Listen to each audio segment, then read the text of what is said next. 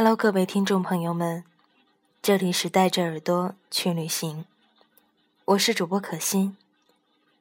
这周日的特辑是专门为一名支持我的节目姚文小朋友做的专辑节目，很感谢他为我提供的这篇文稿。故事名字叫做《第二次遇见》。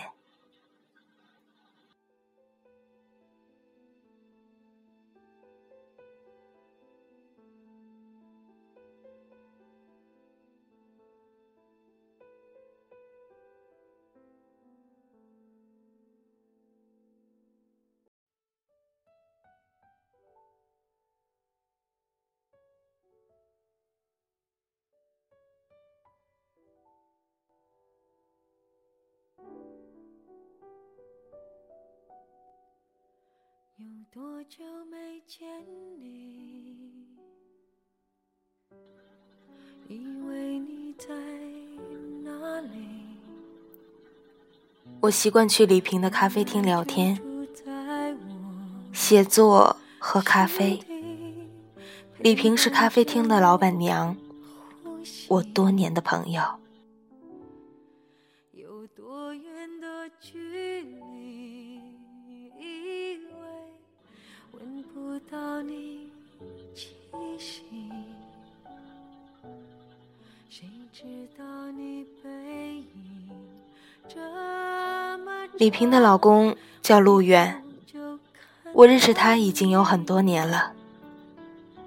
陆远是八年前的一天，我在路上遇到的。我那天心情极度不好，打牌刚输了钱，而且输得气吞山河。都没有留一块钱坐公交车。在我输的只剩遮羞盖布的时候，赢钱的人问我有没有钱坐车回去。我跟人家微微一笑，吹牛道：“兄弟，这点钱才拿到哪？”然后我揣着自尊心，从金鲁板路店后边的一栋居民楼地下室里走出来。沿着长安街往回走，欣慰的是那时候我年轻脚力好；悲伤的是我住在石景山。走到一个天桥下边，实在是走累了，西马路牙子而坐。我摸兜里掏出瘪瘪的烟盒，还有两根都宝。除了这两根烟。就剩下腰上挂着的 BP 机了，汉显王。没会儿，我叼着烟在立交桥底下四处张望的时候，一个声音传过来：“你让一让。”说话的是我旁边的破烂王，他拎着一个脏兮兮的大袋子，我没什么心情。去跟他吵架，我没有搭理他。他掏出打火机，打着火，在我眼前晃了晃。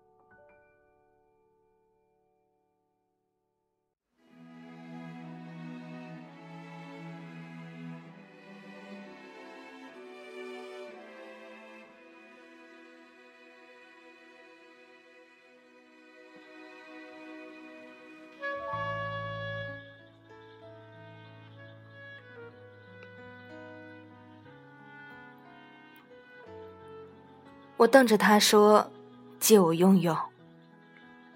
你先给我根烟。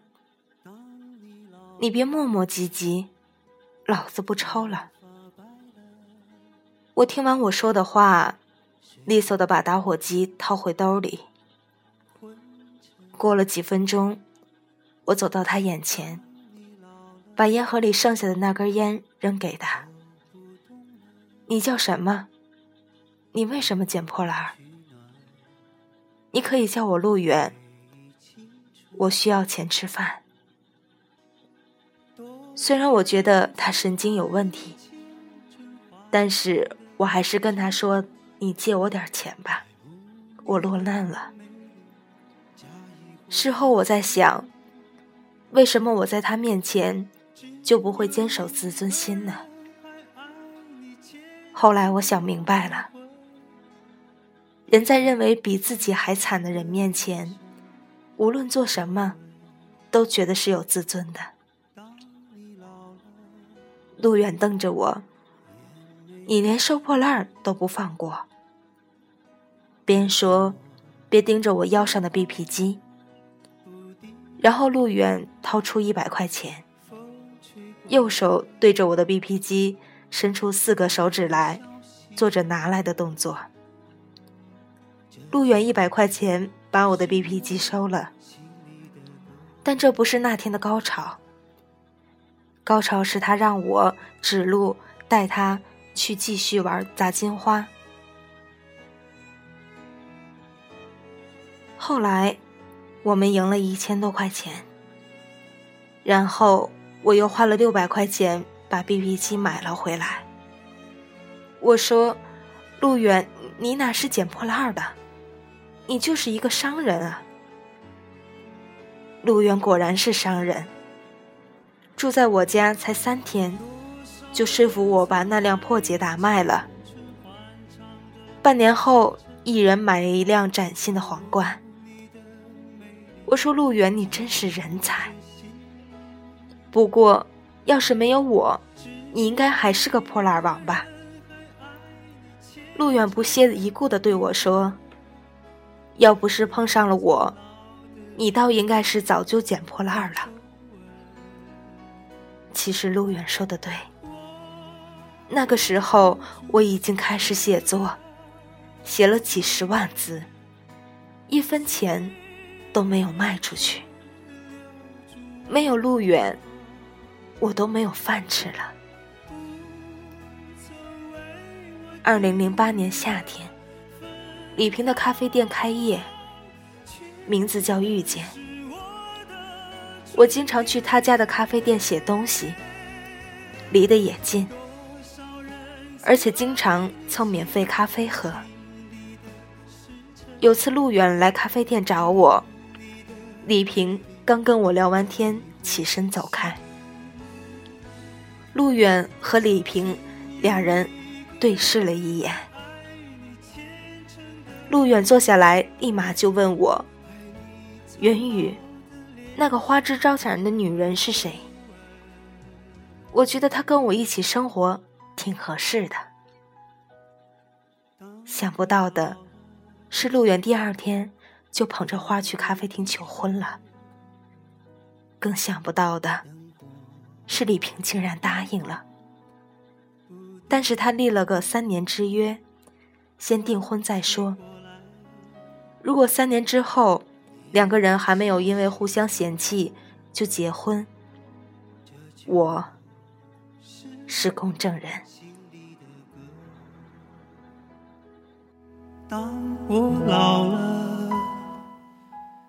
我要为你唱起这首心里的歌。起这首心里的歌。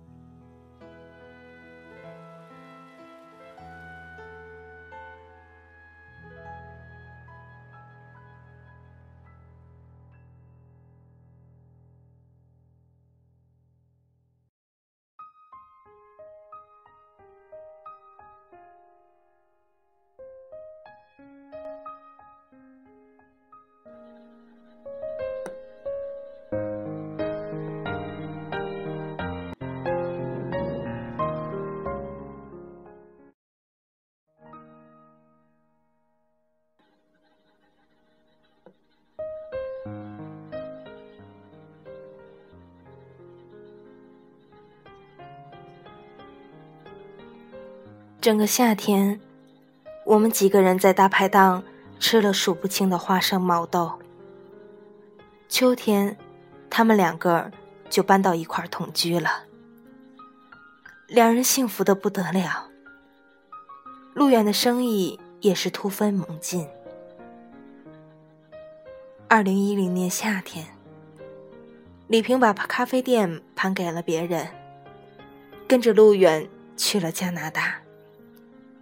走之前，陆远把北京的房子钥匙给我，还给我留了十万块钱人民币，跟我说：“袁玉，这是谢你当年那根烟的，谢谢你帮我开始新的生活。我也相信你也能行的。不过这十万元花完了，如果你写的东西还是没有人要的话。”那你还是学我当年，去捡破烂吧。那之后，我们联系甚少。我知道他们在香港开了一家证券公司。二零一二年夏天，我接到李平的电话，他跟我说了一些情况，告诉我路远的证券公司破产了。他们已经回到了北京。我们一起吃饭。陆远的样子特别颓废，即使是当年借我火的那个破烂王，也是神采奕奕的。我能想象到发生了什么。李平也特别憔悴。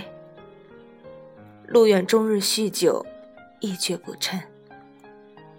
很快，他们两个分居了。当初的三年之约，仅维系了两年，就破裂了。金钱是爱情的坟墓，但没有钱，就是爱情的地狱。陆远酗酒越来越严重，但每次喝完酒，还要去找李平，要么砸东西。要么痛哭流涕。终于，丽萍实在是忍受不了了，用烟灰缸砸破了陆远的脑袋。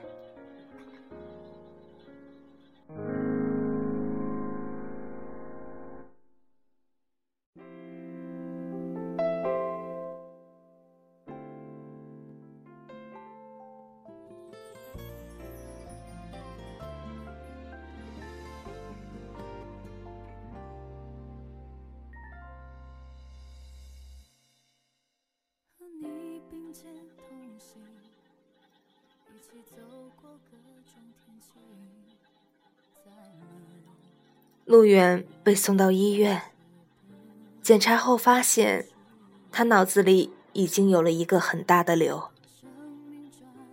陆远昏迷了好几天才醒过来，医生给种两种治疗的方案：一是开颅手术，彻底切除。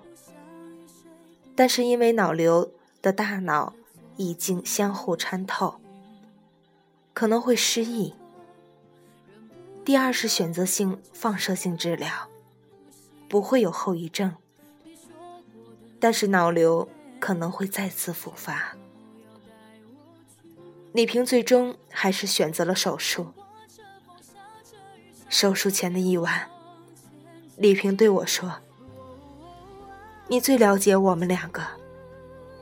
他对我是一见钟情的。见面后的第二天，他就向我表白了。后来我跟他分手，是因为钱。以前我在感情上受过伤，活得太现实。直到现在，我才发现，原来除了他。我谁都不想要。假如医生能治好他，我一定嫁给他。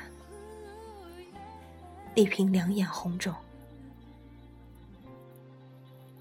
手术之前，陆远单独找我聊了一次。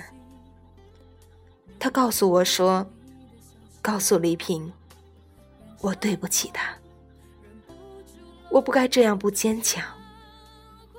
还有，我这辈子只要他一个，就算是重来一次，我也要和他过。结果，陆远还是失忆了。医生指着李平问醒过来的陆远：“你认识他吗？”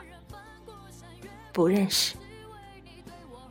李平一直在医院照顾陆远。陆远用尽全力的对他说：“无论你是谁，谢谢你对我这么亲切。”第二天，陆远坐在轮椅上，被推了出来。正和护士聊天的李平与陆远相见了，他们彼此对视了一眼。然后陆远被继续推着的的往前走去。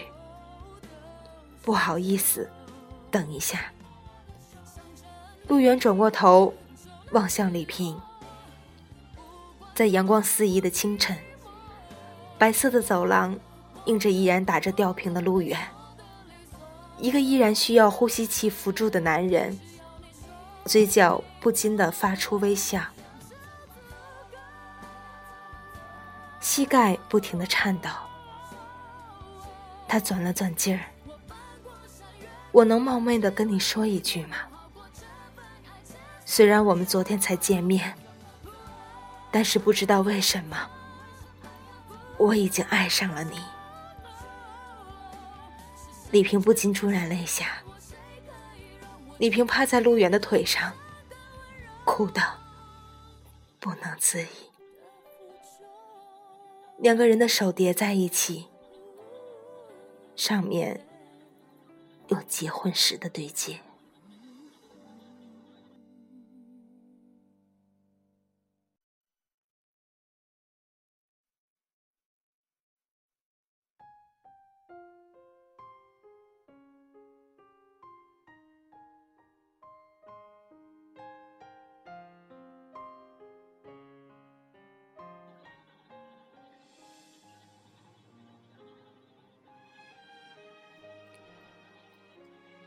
两个月后，陆远出院了。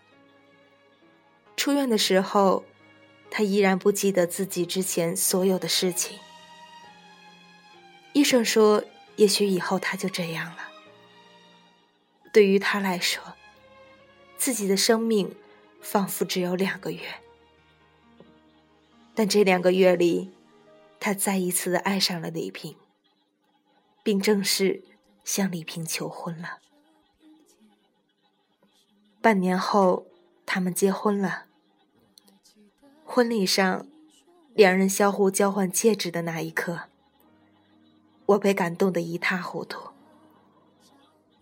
从此，我相信了一件事情：这个世界上有一种感情，叫做命中注定。我写这个故事的时候，就在李平的咖啡店。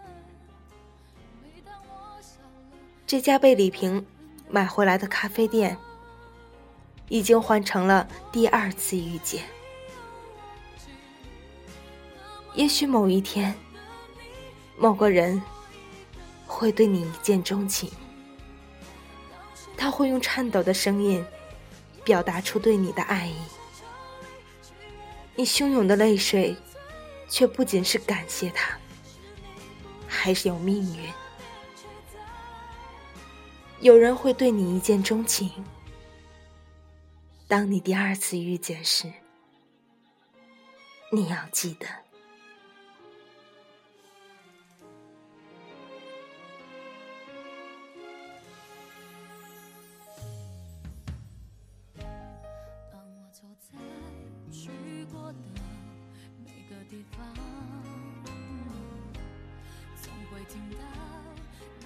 这里是带着耳朵去旅行，我是主播可心。很感谢姚文小朋友给我提供的这期节目的文稿，也希望其他耳朵们如果有喜欢的文稿想要听的话，也可以发给我。我们下周见。